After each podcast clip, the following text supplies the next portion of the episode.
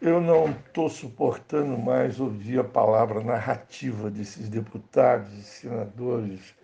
Todo mundo de Brasília fala narrativa para cá, narrativa para lá.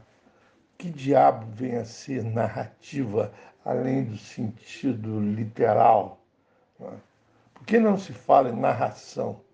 Eu me lembro de um grande artigo do filósofo húngaro marxista Georg Lukács, que contrapôs a narrativa, perdão, contrapôs narração com descrição, dizendo que o Tolstói narrava enquanto o Zola descrevia.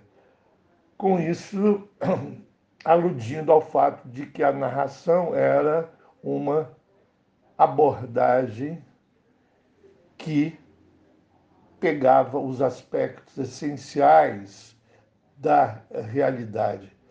Contar, mas contar de maneira profunda, estabelecendo os nexos essenciais, os nexos épicos da realidade, o que fazia com que o romancista sobrevi, uh, ultrapassasse o tempo em que ele estava descrevendo enquanto a narrativa, enquanto a narrativa não, enquanto a descrição seria uma abordagem superficial, meramente, eh, vamos assim dizer, fenomenológica, sem ir à essência, sem ir na profundidade das coisas. Evidentemente, não é isso que está em jogo quando se fala em narrativa. A narrativa virou um sinônimo de opinião pessoal e mais, um sinônimo de mentira. Né? Então, a tua narrativa é mentirosa. Não precisa nem falar mentirosa. Isso daí não passa de uma narrativa. Bom, e a tua, e você? Você também está fazendo uma narrativa. De modo que narrativa para cá, narrativa para lá, não se entende nada. É, repito de novo, a Babel do vocábulo impróprio. É, e, e quando a política se traduz numa Babel de vocábulo impróprio, isso significa que a, luta, a política deixa de ser encarada como a expressão da luta de classes.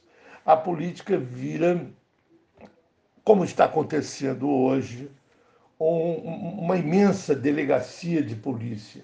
Joia, diamante, Rolex, em vez de desenvolvimento, desenrola, rolão, e o rocker, o hacker, o hacker afásico de Araraquara, aliás, onde eu estudei, fiz clássico em Araraquara, o hacker gago, eh, batendo boca com o falsário senador Sérgio Moro. Onde está o meu ouro?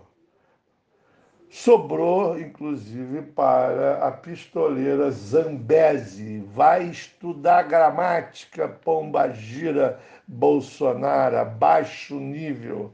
A política deixa de ser, repito, luta de classe, conflito de interesses econômicos.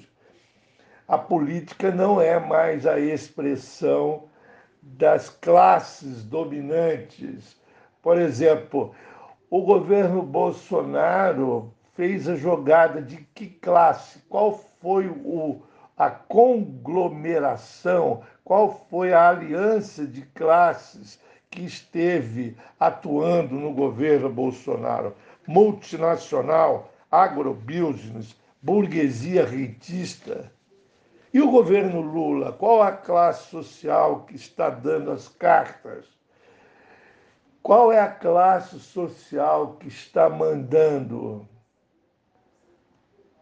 Então, a política, lamentavelmente, é entendida como um confronto de narrativas.